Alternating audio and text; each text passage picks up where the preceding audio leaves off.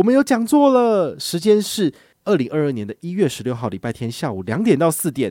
地点呢，就是在台北车站前面的亚洲广场人生设计所哦。这个入场费当然是不用啦，好，近期就会开放大家报名喽。主题是什么？当然是大家最熟悉的信用卡。你手上拿的到底是神卡还是粪卡？我要来教你怎么挑选信用卡。嗨，我是宝可梦。如果你喜欢今天的节目，也欢迎你先订阅我们的频道，然后也别忘了五星评价哦。今天的主题是宝可梦陪你读本书，更富有、更睿智、更快乐。投资大师奉行的致富金律，今天来给你看看。他说啊，他的一个投资的金律就是他会利用。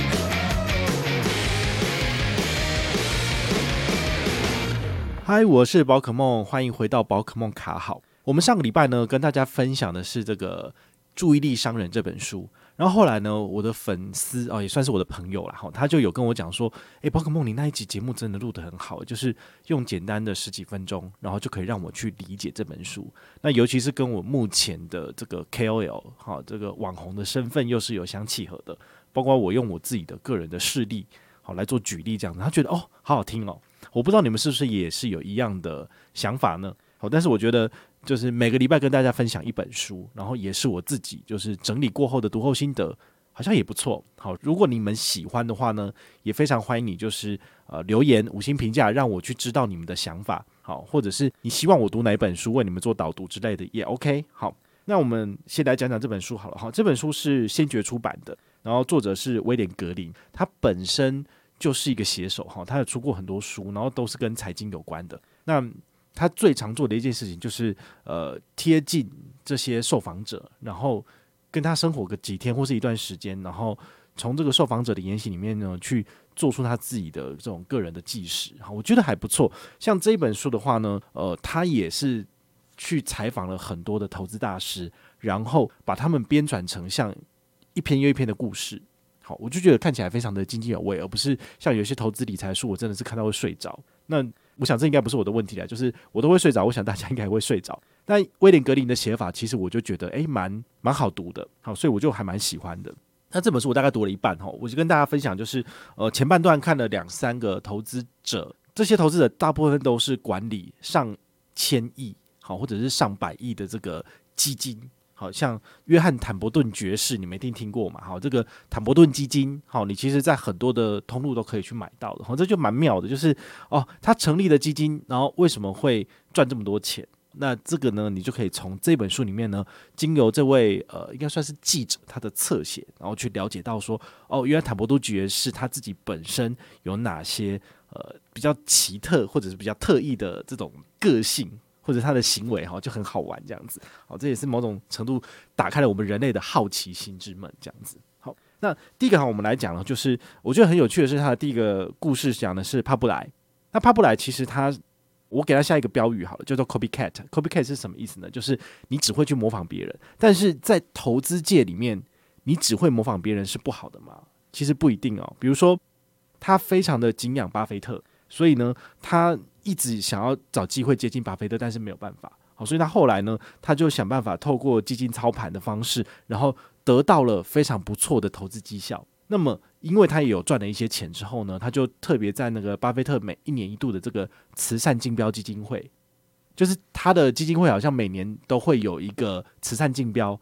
那他竞标的内容是什么？跟巴菲特共进午餐。好，就是。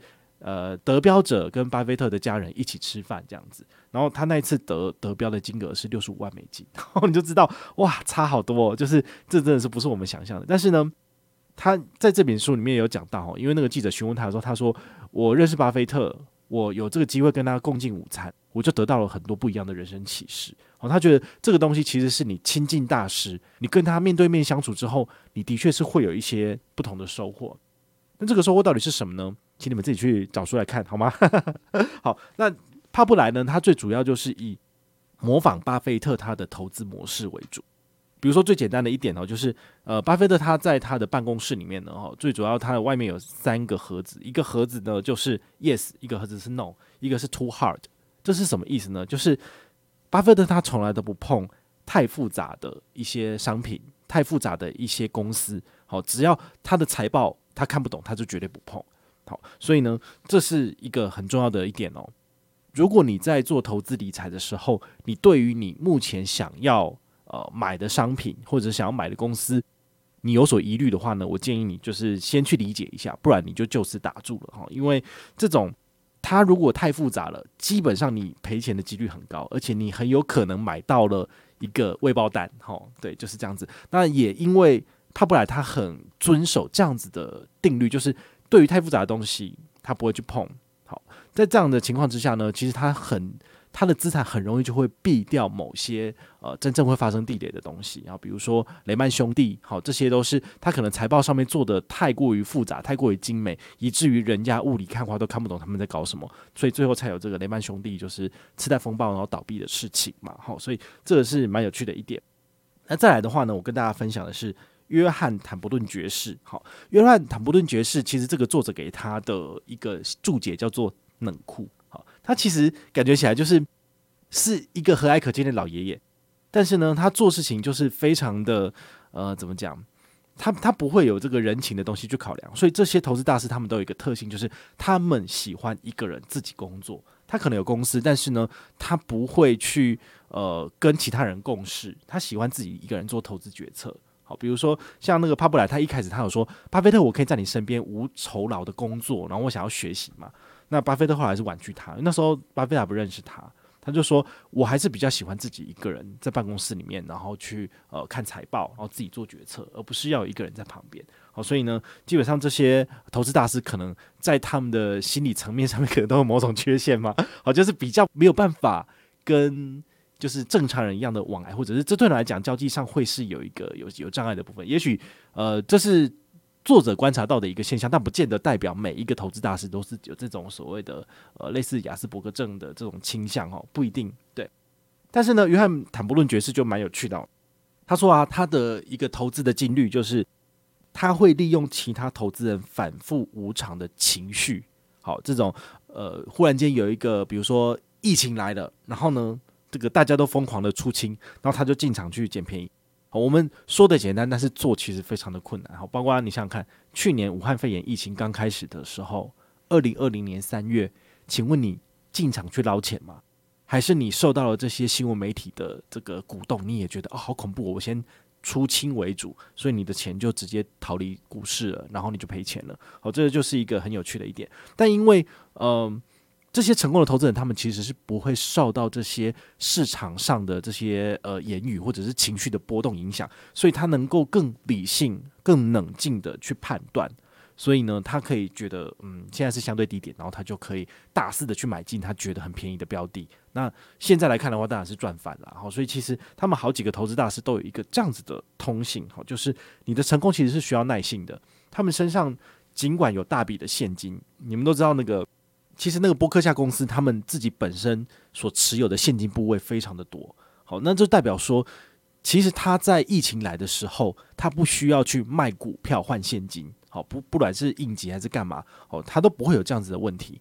所以回到我们一般投资人，我觉得我们就可以去学习这样的精神，就是尽管你想要在股市里面赚钱，你想要靠市场把你的资本翻倍，但是呢，你还是需要保有一定程度的资金在你的身边。那么当股市忽然间下跌的时候，你的资产缩水了，但是呢，你的现金部位还是可以供你吃穿走很长一段时间。好，这个是非常重要的。好，所以你也需要有这些钱在你的身边，当市场的低点到来的时候，你就可以进场。好，所以呢，成功是需要有耐心的。好，你这个机会不见得常常会出现，但是呢，你还是需要有耐心，这样持续的去做。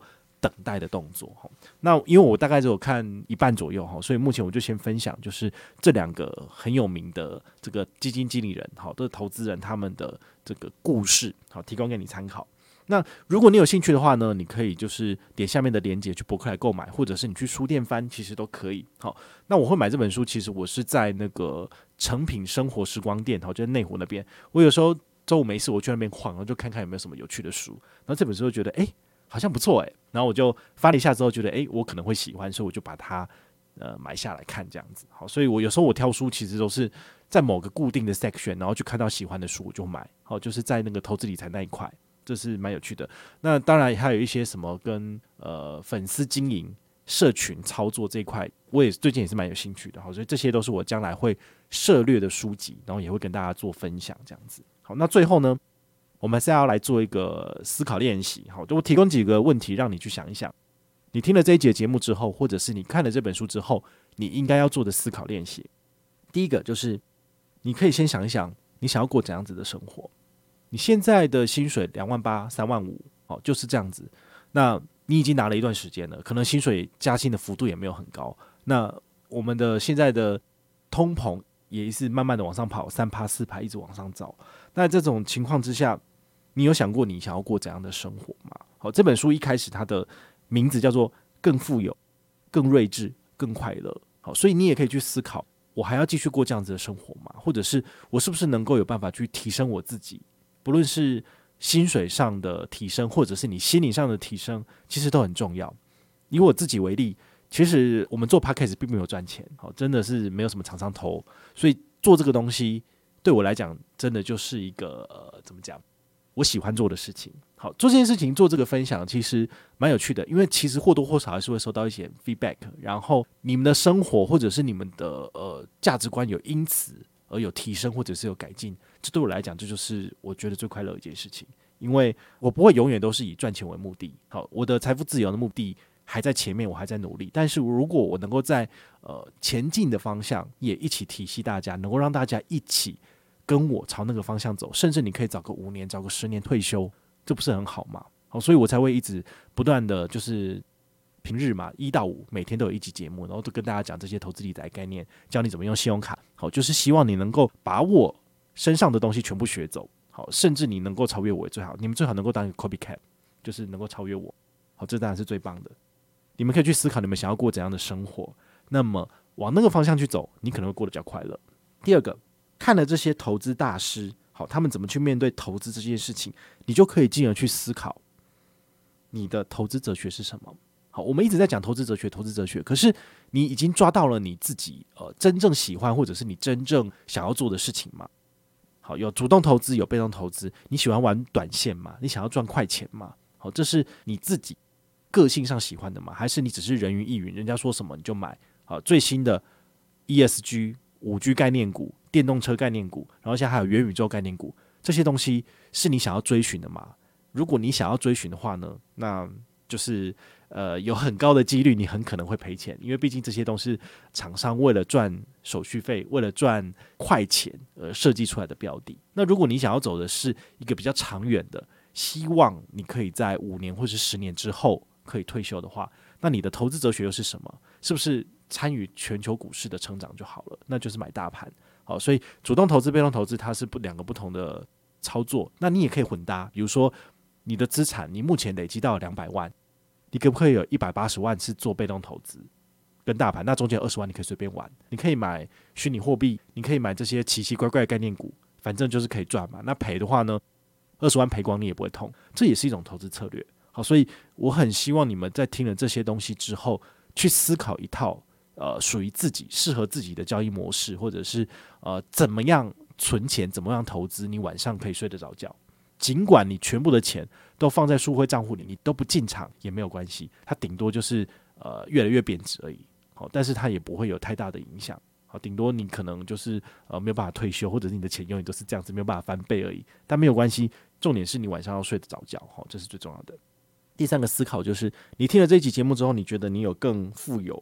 然后更睿智跟更快乐嘛，好，很多时候我们的快乐其实不是呃一种绝对的数字，而是可能你是相对跟别人比。好，那你你可能你常常看脸书，你常常看这些社群媒体，你就会觉得哇，别人都过得那么美好，那我自己可能就觉得自卑，然后就觉得生活上过得很痛苦，觉得不快乐。那这时候你要做什么事情？把这些呃社群媒体呢关掉，然后找一本书好好的看，我相信你可能会过得比较快乐。那如果你有任何的问题或任何的想法，也欢迎你就是到粉丝页私讯我，好，或者是留言，好，或者是抖内都可以，好，我们有看到的话呢，都会在做节目跟大家回报哦。我是宝可梦，我们下回再见，拜拜。